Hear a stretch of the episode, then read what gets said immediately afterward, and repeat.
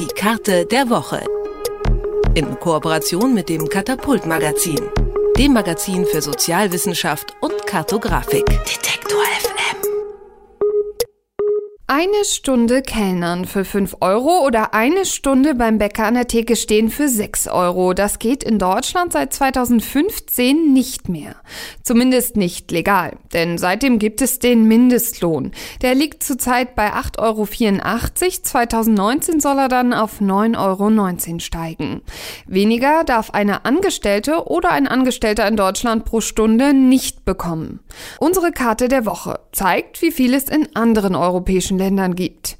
Erstellt hat sie natürlich das Katapult-Magazin. Und Benjamin Friedrich kann uns ein bisschen mehr dazu erzählen. Hallo Benjamin. Hallo Karina. In Deutschland gibt es 8,84 Euro die Stunde. Wie stehen wir denn da im europäischen Vergleich? Im europäischen Vergleich ähm, sind wir ziemlich weit vorne mit diesem Mindestlohn, den wir derzeit haben. Es gibt aber auch noch Länder, die einen deutlich höheren haben, zum Beispiel Luxemburg mit 11,27 Euro.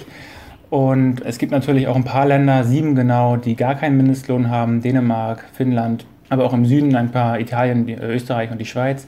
Erstaunlich ist eigentlich, oder für uns war sehr erstaunlich, dass fast alle osteuropäischen Staaten einen Mindestlohn haben, auch wenn der sehr, sehr gering ist und für uns gar nicht äh, abzuschätzen ist, wie, viel, wie wenig Geld das ist und wie wenig man dort pro Stunde bekommt. Zum Beispiel ähm, ist in Moldawien der Mindestlohn derzeit bei 56 Cent pro Stunde. Es gibt also in Europa eine ganz, ganz große Diversität der Mindestlöhne, die zurzeit existieren.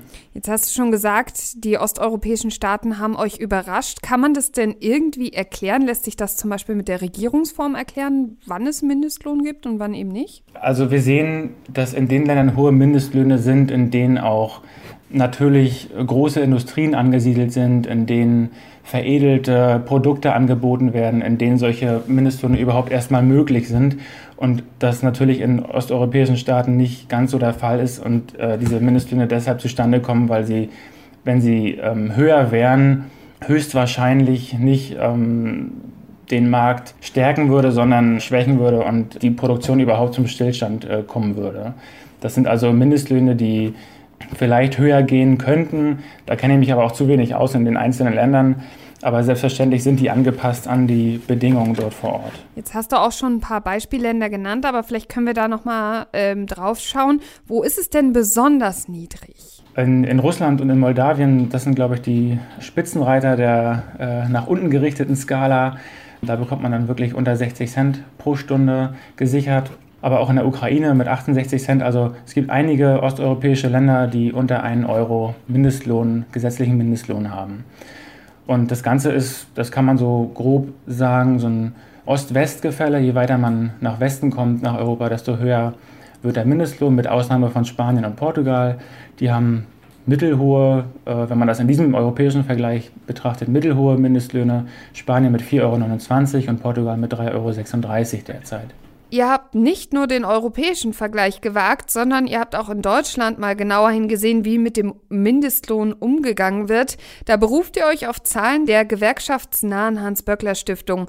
Was habt ihr denn da festgestellt? Diese Studie, die dort herausgegeben wurde von der Böckler-Stiftung, die kommt zu grob zwei Ergebnissen. Erstens ähm, wird der Niedriglohnsektor gestärkt, seitdem es den Mindestlohn in Deutschland gibt. Das hört sich erstmal nicht überraschend an, das ist es aber, weil der Mindestlohn noch nicht über zwei Drittel des Medianlohns liegt. Das heißt, wenn alle Firmen den Mindestlohn einführen würden, müsste der, der Niedriglohnsektor erstmal noch nicht steigen. Das ist er aber trotzdem, er ist gestiegen, weil viele Firmen auch über den Mindestlohn bezahlen mittlerweile und das deutlich angepasst werden konnte. Und gleichzeitig gibt es einen zweiten Effekt, und zwar die Mindestlohnumgehung. Und da konnte diese Studie eben auch herausfinden, in welchen Bereichen und über welche Methoden in Deutschland der Mindestlohn umgangen wird.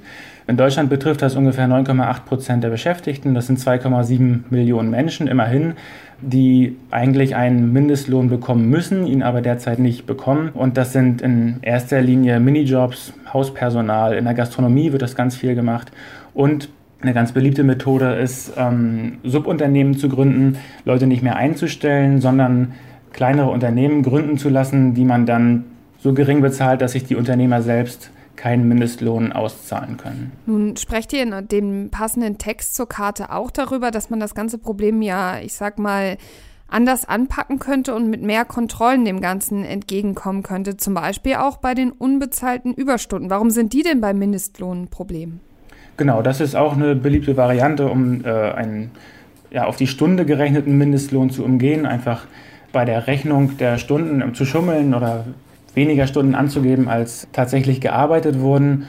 Und äh, die einzige Möglichkeit, die man hier hat, um dieses Gesetz wirklich umzusetzen, ist eben die Stundenkontrolle, wie viele, arbeitende Stunden, äh, wie viele Stunden gearbeitet wurden, diese Kontrolle hochzufahren. Und bei 2,7 Arbeitern, die derzeit keinen Mindestlohn bekommen, finden wir, dass das durchaus gerechtfertigt ist, dort mehr Aufwand zu fahren und mehr zu kontrollieren. Die Karte der Woche zeigt, wie hoch der Mindestlohn in verschiedenen europäischen Ländern ist und auch wie in Deutschland mit dem Mindestlohn umgegangen wird. Die Karte, die Erläuterung und auch die zusätzliche Grafik, die finden Sie auf katapult-magazin.de.